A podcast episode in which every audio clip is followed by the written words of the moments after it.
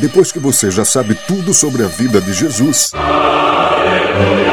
tudo sobre a vida de Michael Jackson, chegou a hora de você saber tudo, mas tudinho mesmo, sobre a vida dos locutores.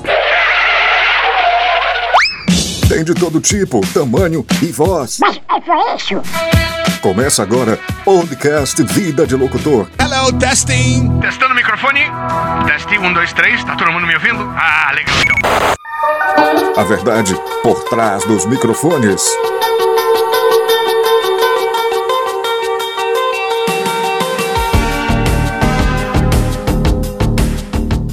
Olá, amigos e amigas, sejam bem-vindos a mais um episódio do podcast Vida de Locutor. Eu sou o Storni Júnior e é sempre um prazer dividir com vocês, compartilhar bons momentos ao lado de pessoas que fazem total diferença na vida. Pessoas que trazem Além de boas histórias dentro dos seus ofícios, trazem também lições de vida, de garra, de determinação. Somos desafiados dia a dia pela vida. Somos testados e colocados à mercê das horas.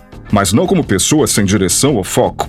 Antes de sermos profissionais, somos gente que busca e acredita em dias melhores. Nosso ofício traz em si a imensa responsabilidade de informarmos a sociedade os fatos como eles realmente são. Nossa verdade não pode ser distorcida por qualquer torcida contrária aos fatos. Devemos ser, acima de tudo, imparciais. Mas imparcialidade não é sinônimo de cegueira. Carregamos a responsabilidade de também sermos pessoas e não máquinas. No mundo que a cada dia está mais polarizado, nosso ofício se tornou algo a ser constantemente atingido. E, no lado que está a mulher, esse ataque continua constantes os ataques ainda são mais ferozes. Minha ilustre convidada é jornalista atuante há mais de 20 anos em redação de TV, com passagens em rádio, assessoria de comunicação, entre tantas outras coisas que vamos já já saber. Ela é vencedora do prêmio Embrapa de reportagem categoria rádio, com a série Água, um futuro incerto para o agronegócio, vencedora do Prêmio Comunicação e Justiça 2015, finalista do Prêmio Sebrae de Jornalismo, etapa Distrito Federal, categoria Rádio, e outros e outros e outros. Seja muito bem-vinda, Valesca Fernandes, diretamente de Curitiba. Ah, muito obrigada, muito obrigada. Estou muito feliz de estar aqui. Primeiro, agradecer a sua generosidade, a sua disponibilidade em participar aqui do podcast Vida de Locutor. Já que temos tantos amigos em comuns, eu fui descobrindo agora, fiquei mega feliz. Sim, sim. Eu sou paraense, né? Você está morando no Pará. Conta pra gente, Valesca, um pouco da tua história. Nossa, difícil, hein? Quanto tempo nós temos? 20 horas? Tô brincando. Olha, Valesca, hoje que dia? Essa gravação do podcast, segunda-feira. Eu posso ficar até sexta-feira. Por mim não tem problema nenhum, porque no sábado eu tenho compromisso.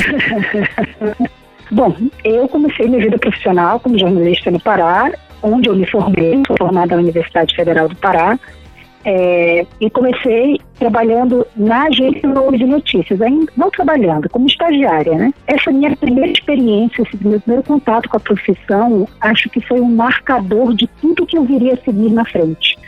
Porque aquele contato com respeito aos direitos humanos, aos direitos da criança e do adolescente, é, ter um olhar mais sensível para o que vai se noticiar, botando interesse público à frente de sensacionalismos, é, isso eu aprendi no meu primeiro estágio, eu acho que foi uma lição que eu levei, tentei né, levar, pelo menos tentei, me esforcei muito para levar para todo o resto né, da minha profissão, para tudo que eu passei a fazer a partir dali. Depois fui para jornal impresso, trabalhei em televisão, trabalhei em rádio, muito tempo assessoria de comunicação, site, eu fui da, das primeiras equipes que trabalharam na, no site do governo do Pará, que na época ainda era terceirizado, porque era uma coisa assim muito blá, porque eu sou uma pessoa antiga, né?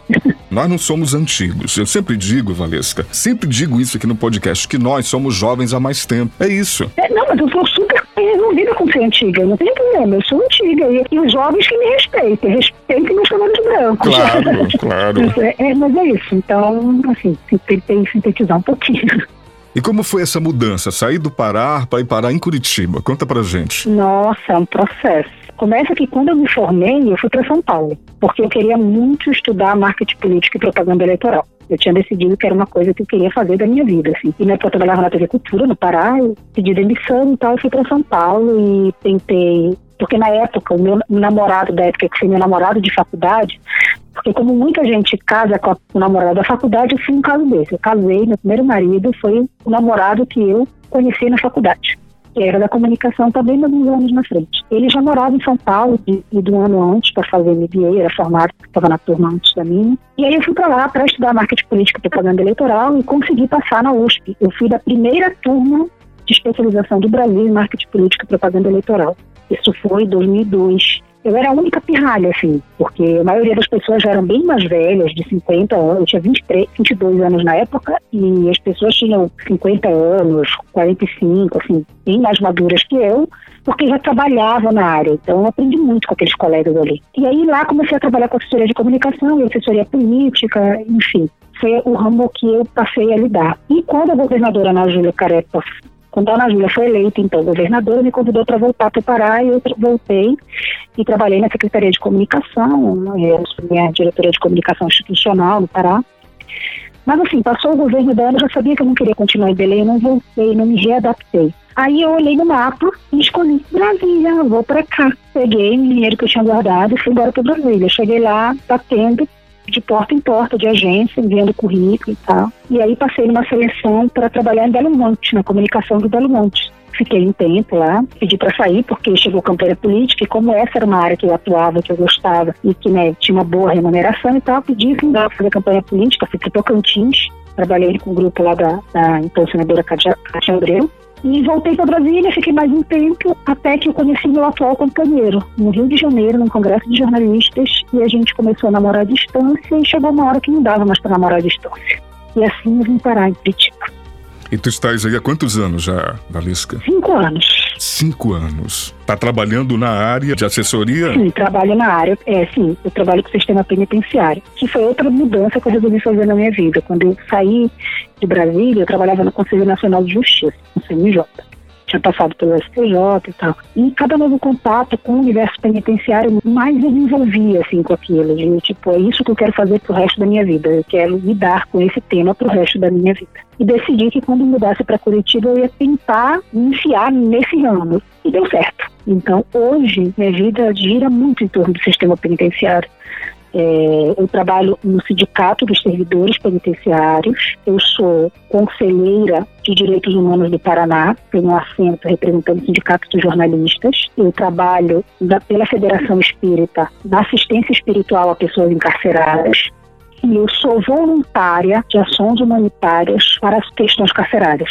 Então, acabou que eu, eu consegui aqui fazer exatamente o que eu queria, que era trabalhar com pena penitenciária. Então, tudo, nem tudo que eu faço gira em torno disso. E aí, para estudar direito também, né? Porque eu decidi que eu quero ajudar mais e acho que no direito eu vou poder contribuir um pouquinho mais. Me diz uma coisa, Valesca, diante de tanto trabalho, resta tempo para diversão, para o marido, para a família? Ah, a gente arruma, né? Tem que arrumar. Arruma, né? Senão, senão acaba, né? Porque, olha, meu Deus do céu, quero saber onde é que ela arruma um tempo para ela. É, ultimamente tá bem difícil, porque depois que eu decidi fazer direito, é uma faculdade que exige muito, né? Você tá em que semestre? Eu passei agora pro quarto período ainda, depois, eu não cheguei nem na metade. Maravilha. Mas. Mas pretende advogar ou fazer carreira, prestar concurso ou alguma coisa? Eu quero magistratura. Eu entrei no direito para isso. Então, assim, não dá para empurrar com a barriga, né? Porque não dá para ir fingindo que está passando, fingindo que está aprendendo, e vai chegar lá na frente eu não vou conseguir o que eu realmente quero. Então, tenho que estudar muito de verdade desde agora, né? Então, eu estou tentando me dedicar ao máximo que eu posso, tentando fazer. Eu tenho dia de folga, por exemplo, que a gente brinca aqui em casa, é o dia de folga, então a gente procura fazer alguma coisa divertida, todo mundo junto. Com essa situação da pandemia, a gente está respeitando muito o isolamento social, né? Então a gente não sai para fazer essas coisas juntos. Então a gente tem a noite em casa de tipo, a gente pede alguma coisa gostosa para comer, abre um vinho, faz jogos de tabuleiro com as crianças, enfim. Tenta, tenta transformar a diversão dentro desse ambiente mais restrito, que é, é o que seguramente se é possível fazer, né? Com certeza, mas olha, Valesca, pelo pouco, entre tudo que você já falou, para você o céu é o limite, né? Ah, sem dúvida. Eu não tenho medo das coisas, não. Isso já ficou claro, inclusive. É, é tipo, se, olha, o máximo que eu posso ter, não. Olha, Storm, assim, eu eu sou muito crítica da meritocracia, sabe? Uhum. E eu sou resultado dela, mas eu sou crítica a ela. Porque, assim, minha família é muito pobre, era muito pobre. Eu fui a primeira pessoa da minha família a entrar numa faculdade. Entrei numa universidade pública com 17 anos. Ontem eu estava lembrando disso, quando eu passei no vestibular, no meu conjunto habitacional, lá perto do distrito industrial, foi uma festa de 24 horas, porque ali no conjuntinho, como a gente chamava, essa festa nunca tinha existido até então.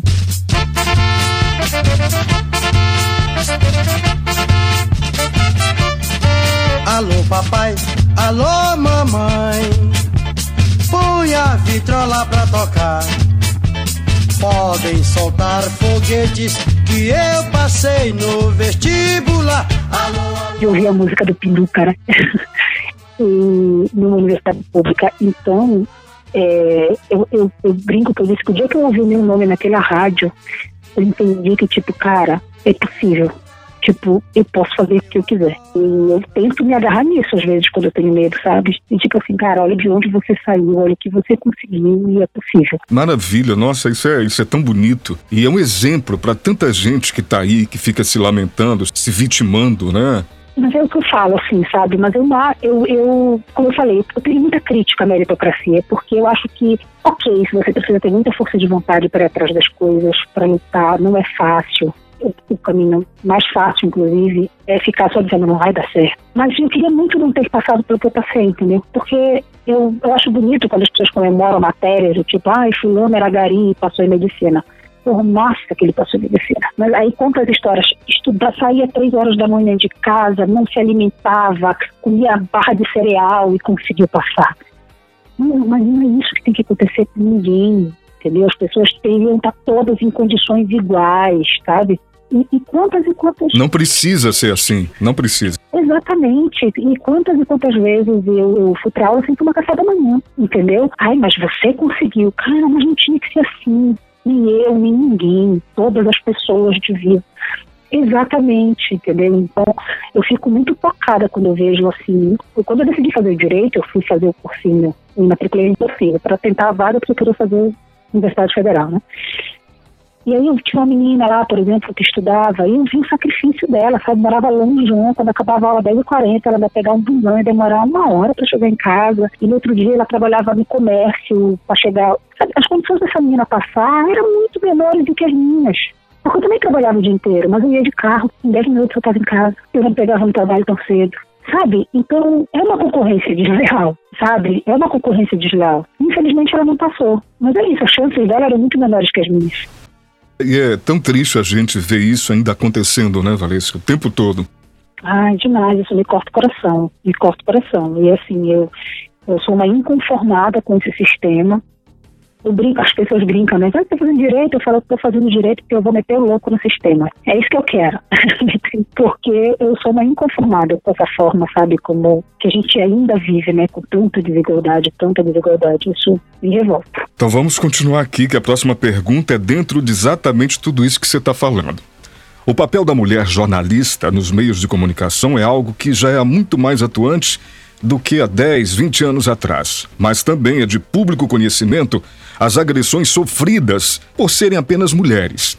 Ainda hoje, dia 19 de julho do ano de 2021, enquanto estamos gravando este podcast, continua a circular nos meios de comunicação um fato ocorrido no último dia 16, onde um pseudo-apresentador de televisão, que não vou dizer o nome, não por medo ou qualquer coisa semelhante, mas porque não dou visibilidade a quem não merece, ofendeu em rede nacional a jornalista Daniela Lima, âncora do CNN 360, chamando-a de cara de bolacha. O pseudo apresentador ainda fez caretas para debochar da jornalista. Antes de chegar na pergunta, tem mais alguma coisa que eu quero dizer, que é assim. Rosa de Luxemburgo, uma polonesa que nasceu em 1871 e que foi assassinada na Alemanha em 1919 aos 47 anos de idade, acreditava que a mulher só alcançaria a completa libertação através de uma ampla e profunda revolução social.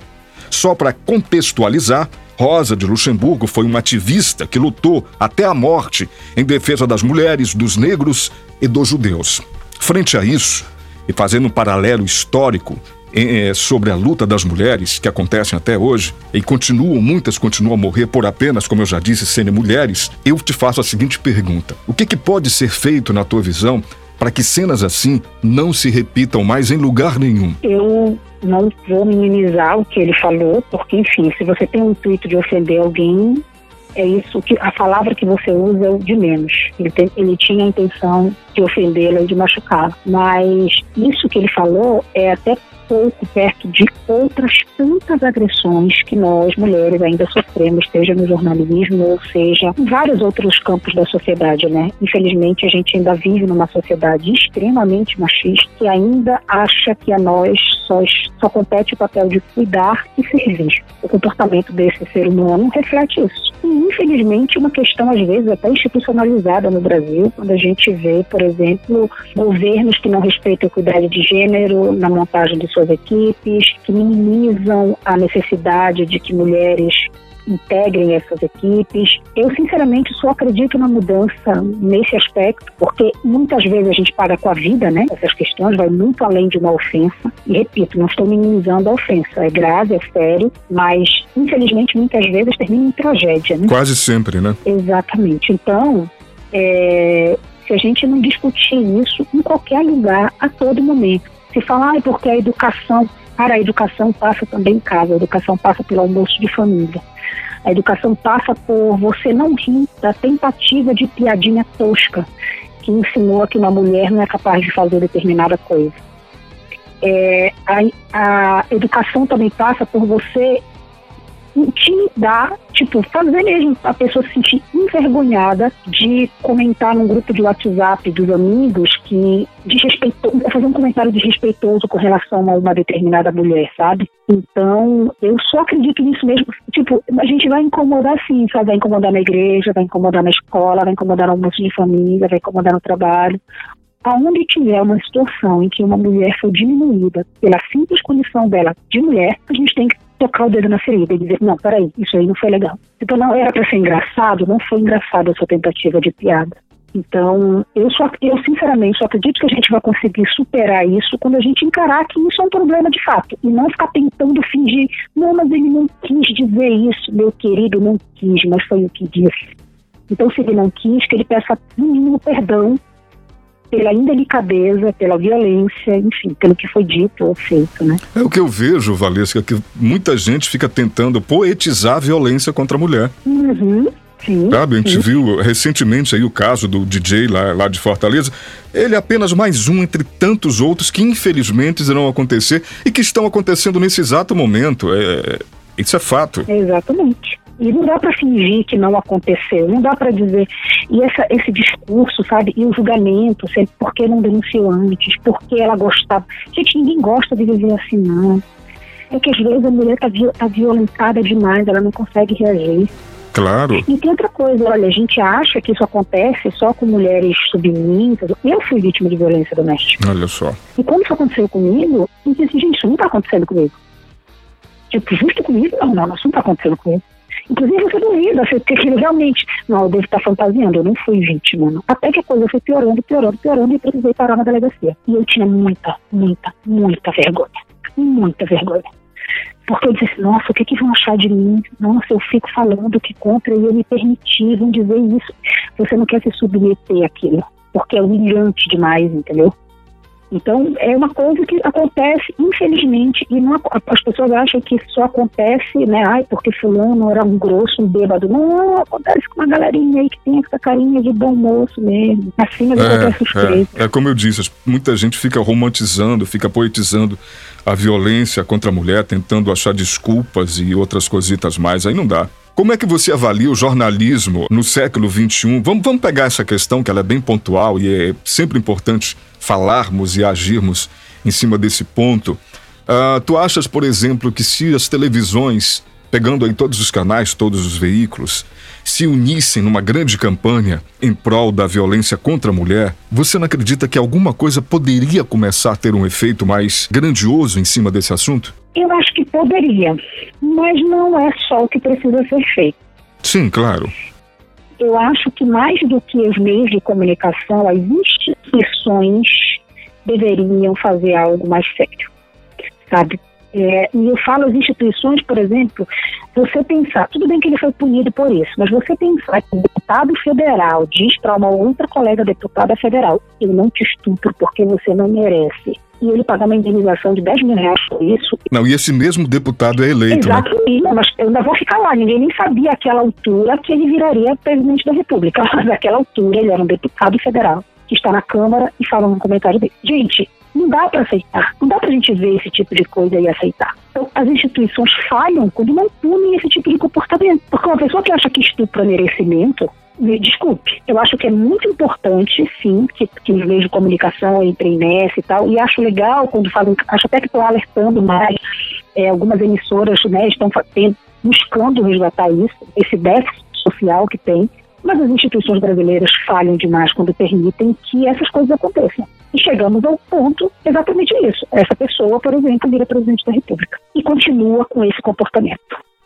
Não, continua com o mesmo discurso, a mesma barbaridade. E... É um absurdo. É um absurdo. E quando eu digo isso, muita gente é, costuma nos rotular: ah, porque é esquerdista, é petista, é isso. Não, gente, eu sou ser humano. É diferente. Exatamente. É, independente de questões ideológicas, nós estamos falando de pessoas, de educação, de gente. Exatamente. Para mim é uma questão humanitária, não é uma questão ideológica.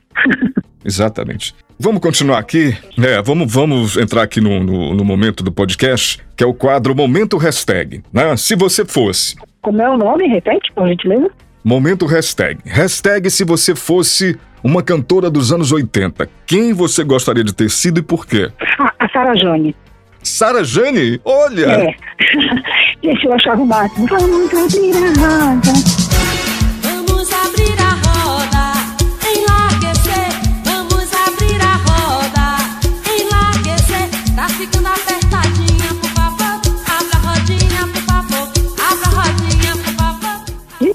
Lambada. Era uma pirralha que tinha uma saída de lambada assim, dançava enlouquecidamente no conjunto satélite.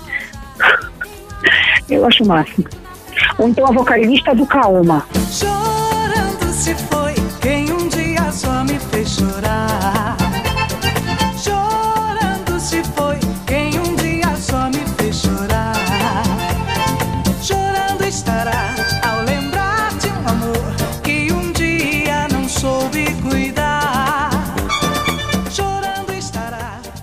Eu só, sei que eu queria cantar lambada. Lambada. Que maravilha isso. Três canções que mais te trazem boas lembranças. A Iniciais BT, do Arraial do Pavilagem. Arraial do Pavilagem me traz muitas boas lembranças. Eu venho da fortaleza, colhendo flor no balaio. Vou enfeitar o rosário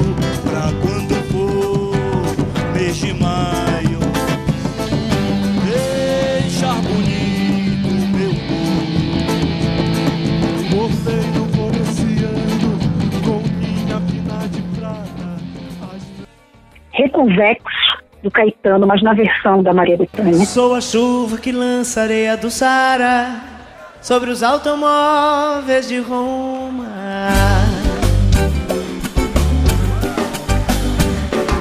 Eu sou a sereia que dança destemida Yara, água e folha da Amazônia. Sou a sombra da voz da matriarca da Roma. Você não me pega, você nem chega a me ver. Meu som te cega, careta. Quem é você que não sentiu o swing de Henri Salvador?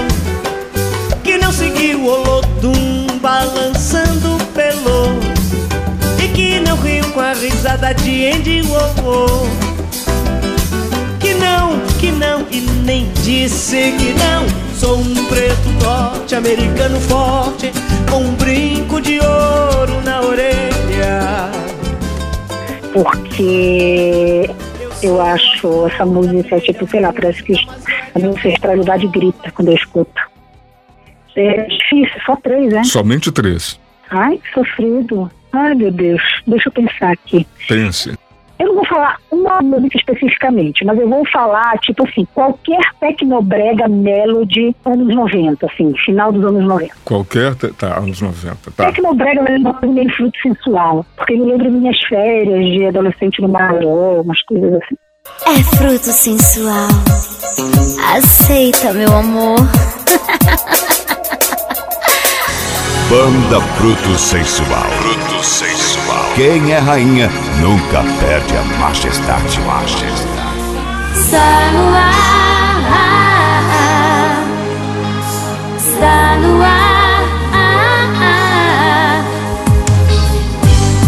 Que eu te procuro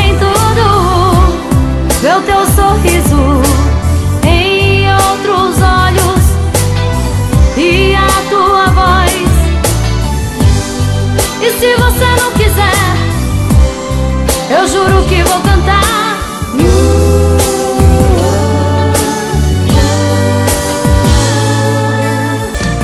Está no ar, em toda canção me declarar. Em toda canção vou te falar que eu te procuro em tudo que eu faço. Ver teu sorriso em todos os lados. Lembra Mosqueiro também, não? Mosqueiro quase, eu ia para Ponta de Pedras, no Marajó, que é onde é que é a cidade da minha mãe. Então era para minhas férias sempre era quase sempre eram lá. Legal, legal. Maravilha. Ah, essa pergunta geralmente quando eu faço as pessoas ficam, mas pô, Storni, isso? Vamos lá. Melhor roteiro de viagem com 100 reais. Melhor roteiro. Olha, quero te dizer que quando eu mudei para São Paulo, eu fui com 30 reais no bolso. Então, Sério? sério. então, eu sou muito louca. Então pra você não é difícil esse roteiro com 100 reais. Não, mas depende, partindo de onde, né? Aí fica o teu critério. É melhor roteiro de viagem com 100 reais. Hum, se eu tivesse em Belém com 100 reais, acho que eu ia para Mosqueiro. Porque eu sou bem apaixonadona por Mosqueiro. Se eu tivesse em Belém, eu ia para Mosqueiro. Aqui em Curitiba, com 100 reais, para comprar passagem, mas. Puxa, acho que eu iria na praia. E na praia mais próxima aqui, que é a Praia de Leste. Dá, dá para ir com 100 reais. Dá pra ir, né? Bom, perfeito, fechou. Ah, um lugar que foi mais importante do que a companhia. Teve, já aconteceu isso? Um lugar que é mais importante que a companhia. É, um lugar que te marcou mais do que a, a possível companhia que estivesse com você. Ou se você estivesse soz, tivesse sozinho também, não tem problema. Ai, que difícil essa pergunta, gente. Nossa, uma pessoa com tanta história pra contar não é tão difícil assim. Eu por isso, não tem muita história. Pera, calma. Uma viagem que foi mais importante para a companhia. Ah, sei lá, talvez uma das viagens para o Marajó. Mas eu não saberia dizer qual exatamente.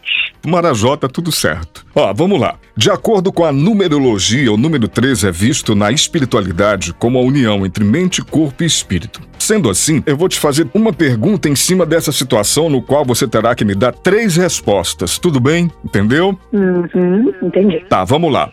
Três coisas que você jamais diria a um homem. Eu vou fazer tudo para você. Hum. Uma, Te amo mais que tudo. duas, Não duvide da sua capacidade. três. Perfeito. Se você pudesse ter três desejos realizados, quais seriam? Que todas as pessoas no mundo tivessem moradia, que todas as pessoas no mundo tivessem casa e que as pessoas se importassem mais com o outro do que consigo mesmo. É a tal da equidade, né? Uhum. Eu falei que todas as pessoas tivessem moradia e casa, mas na verdade era moradia e emprego, porque moradia e casa são sinônimos. É, é isso, assim, que todo mundo tivesse moradia, que todo mundo tivesse emprego, que as pessoas se importassem mais com o outro. Porque acho que a partir dali, se todo mundo tivesse casa e emprego, a partir dali o resto vinha, sabe? Tipo, agora vai, Maravilha. entendeu? Você tem onde morar, você tem um jeito de sustentar sua família, de ter uma vida digna, o resto vai. Um momento inesquecível em sua carreira, Valesca. Nossa, eu tive muito, viu? Eu sou, eu sou uma pessoa muito feliz nessa minha carreira, mas eu acho que, assim, dentro desses trabalhos que eu venho fazendo de direitos humanos e tal, momentos que me marcaram muito é ver resultado, egressos do sistema prisional que conseguiram se reerguer, que conseguiram ter um outro rumo na vida, sabe? Isso é uma coisa que me marca muito, assim, que me emociona, me toca, tipo, me faz acreditar que vale a pena seguir perseguindo isso. Perfeito. Ah, Para fechar, duas últimas perguntas. Ah, que recado você dá a essa nova geração de mulheres que estão entrando no jornalismo? Não baixem a cabeça, porque vão duvidar de vocês o tempo inteiro. E vão tentar fazer vocês acreditarem que se vocês não são bonitas, vocês não, não deveriam estar lá.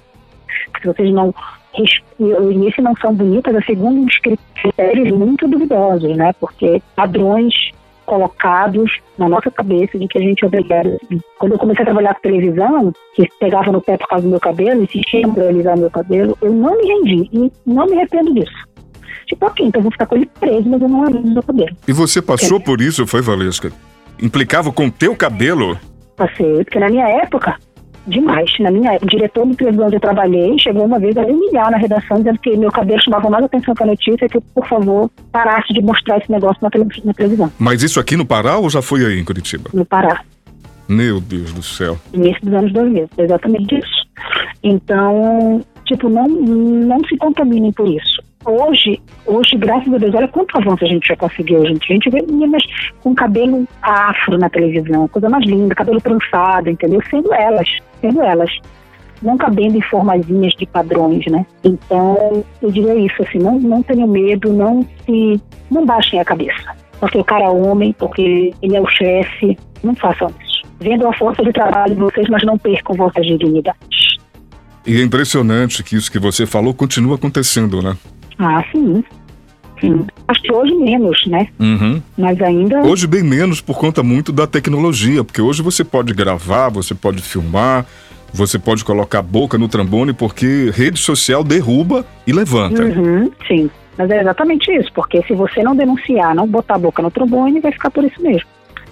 Perfeito. Momento terapia para fechar o podcast, esse bate-papo que a gente está tendo. Se você pudesse voltar ao passado e te encontrar com 18 anos de idade, o que você diria a você para nunca mais fazer na sua vida? Seja menos impulsiva. Seja menos impulsiva. Ah, eu não disse para não ser impulsiva, eu disse para ser menos impulsiva. É, porque a impulsividade é positiva. Às vezes a gente precisa fazer umas coisas de rompante, mas nem sempre. Tem um pouquinho de calma. Eu diria isso para mim aos 18 anos. Eu diria também não pare de estudar inglês, por favor. Eu diria também isso. Valesca, que prazer conversar contigo, viu? Muito, muito agradecido por tua participação aqui no podcast Vida de Locutor e saber um pouco da tua história, saber de tudo que você está fazendo por aí, mas que as suas raízes es- estão aqui, assim como grandes amigos, pessoas que passaram por tua vida. Eu só tenho que te agradecer. Ah, eu que agradeço demais a oportunidade, o bate-papo, passa tão rápido, né? e, e, assim, dizer que estou à disposição, se puder contribuir de alguma forma com o projeto, achei a ideia genial. Eu ouvi o anterior, gravado com a colega Fátima Ochoa, que é uma jornalista que eu respeito, gosto demais, é, tenho muito carinho, tive a oportunidade, o prazer de trabalhar com ela no SPJ. Ela me contou, nossa, as referências que ela deu suas foram as melhores do mundo, do planeta. Ah, que, que fofa. é, foi uma, foi uma grande experiência. Nós tínhamos uma equipe muito legal nessa época, na rádio da STJ. Tenho, tenho boas lembranças. Uma outra pergunta que, que me veio. Se você tem vindo, vem muito a Belém ou não? Como é que é a tua, tua ponte aérea com Pará? Eu tento ir com muita frequência, pelo menos uma vez, depois que eu mudei para Curitiba, pelo menos uma vez por ano. Quando eu morava em Brasília, eu ia tentava ir duas, três vezes. De Curitiba não dá para ir mais, porque é muito, a viagem é cansativa e sai muito caro a viagem de Curitiba para Belém. assim, É meio preço de viagem internacional. Mas agora, pela primeira vez, eu estou há um ano e meio sem pisar em Belém. Eu estou completamente desesperada. Eu estou sofrendo de banjo. Eu tô, é sério, assim, tipo, eu tô muito, muito, muito, eu tô tão desesperada. Quando eu fico nesse grau de saudade, aí eu começo a ver, eu passo, eu perco horas na internet vendo vídeo de gente falando paraenses, querendo ouvir música, querendo ouvir tecnobrega. Eu fico, eu fico, nossa, eu tô com muita saudade. E as comidas, hein? E as comidas? Ah, não, mas agora eu consegui um fornecedor aqui em Curitiba de comidas paraenses. Eu, inclusive, tô com açaí fresquinho na minha geladeira que eu vou comer daqui a pouco. Vou tomar. O charque frito, porque minha mãe mandou charque de Belém.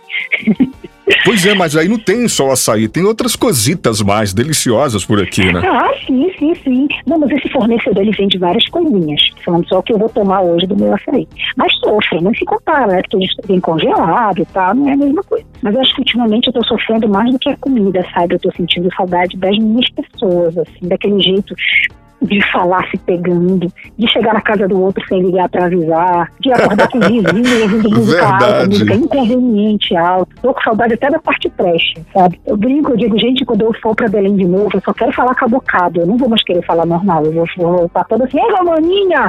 Eu só vou querer tratar os outros na égua maninha, que a saudade tá enorme. Mas de acordo com teus planos, esse- essa, essa vinda a Belém acontece esse ano ou só ano que vem? Ah, eu espero que esse ano eu não dou conta de esperando pro ano que vem, não. Gente, eu morro de depressão antes. Já foi vacinada? Eu tomei a primeira dose da vacina, tem 10 dias, mas é é que eu tomei de dose única. Eu dei sorte de cair na Janssen, então a minha imuni- tipo, a imunidade 100% a gente sabe que não existe, né? Mas enfim, os efeitos dela mesmo de, de, de imunização começam a valer final de julho. Aí dá para dar um pulinho em Belém. E aí, tá tendo campanha da gripe H1N1? Sim, da H1N1 tá tendo. E de outras, né, do calendário vacinal, porque no final das contas a gente acaba relaxando um pouquinho, né? Quando fica adulto já não, não cumpre o calendário direitinho, igual quando é criança, que a gente, aquele cuidado que a gente tem com a criança, às vezes, às vezes a gente não tem com a gente. Eu vou aproveitar para fazer, só esperando vir esse efeito mesmo da Janssen, então eu estou evitando sair de casa só para coisas realmente urgentes, para também tomar essas outras vacinas todas, é, todas essas coisas assim. Ah, legal. Maravilha. Poxa, quando vier aqui, vamos entrar em contato. Vamos, faço muita questão, quero te conhecer pessoalmente. É, eu também faço questão. Nossa, é, para mim vai ser uma alegria imensa. Até por conta de tudo, de tudo que nos envolve, grandes amigos, esse estado inteiro. Então, vou fazer questão sim. Ah, muito bom, muito bom também. E para finalizar, eu quero que você peça uma música, porque na- quando terminar aqui tudo, a edição, quando eu for editar o programa, eu vou colocar a música que você pediu. Então, tu vais colocar iniciais BT do Arraial do Pavulagem. Não, não, não, posso trocar? Pode, claro. Olhando Belém do Nilson Chaves. Olhando Belém do queridíssimo amigo Nilson Chaves, que deliciosa recordação. Mas com o maior prazer, não tenha dúvida. Muito, muito agradecido, viu, Valesca? Eu que agradeço, muito, muito obrigada pela oportunidade, obrigada pela conversa, pelas risadas boas e muito sucesso, querido, no seu projeto, não só nesse, mas em todos os outros aí que você esteja mirando. Muito agradecido. Fica com Deus aí. Tudo de bom pra você e sua família. Você também, um abraço grande. Podcast Vida de Locutor. O sol da manhã rasga o céu da Amazônia. Eu olho Belém da janela do hotel. As aves que passam fazendo uma zona. Mostrando pra mim que a Amazônia sou eu. Que tudo é muito lindo. Oh, oh, oh. É branco, é negro, é índio. No rio Tietê mora a minha verdade. Sou caipira, sede urbana dos matos. Um caipora que nasceu na cidade. Um curupira de gravata e sapato. Sem nome, sem dinheiro. Oh, oh, oh, oh, sou mais um brasileiro.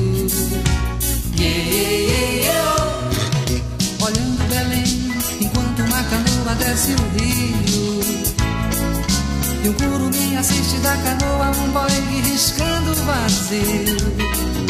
Eu posso acreditar que ainda dá pra gente viver numa boa. Os rios da minha aldeia são maiores que os de Fernando Pessoa. Olhando Belém, enquanto uma canoa desce o rio.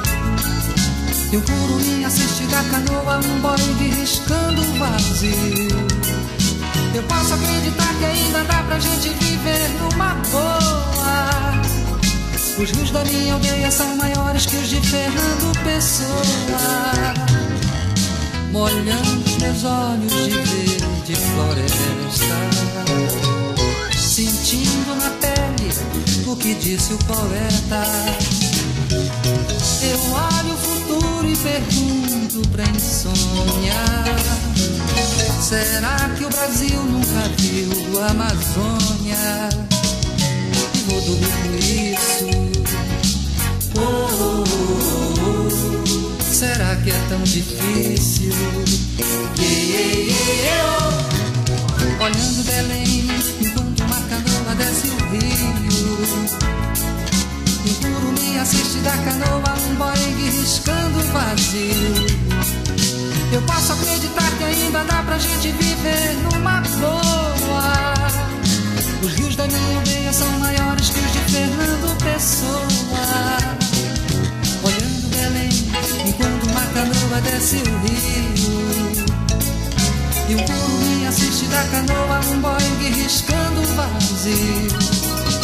Eu posso acreditar que ainda dá pra gente viver numa boa. São maiores que os de Fernando Pessoa. E o sol da manhã rasga o céu da Podcast Vida de Locutor. Conta com o apoio da Max Color, imprimindo suas emoções com impressão fine art e molduraria. www.maxcolor.net.br Guimas Top Cabeleireiro. Impressione o mundo com sua atitude. Telefone 919-8309-8656. E Uruana Casa das Essências. 98910 3319.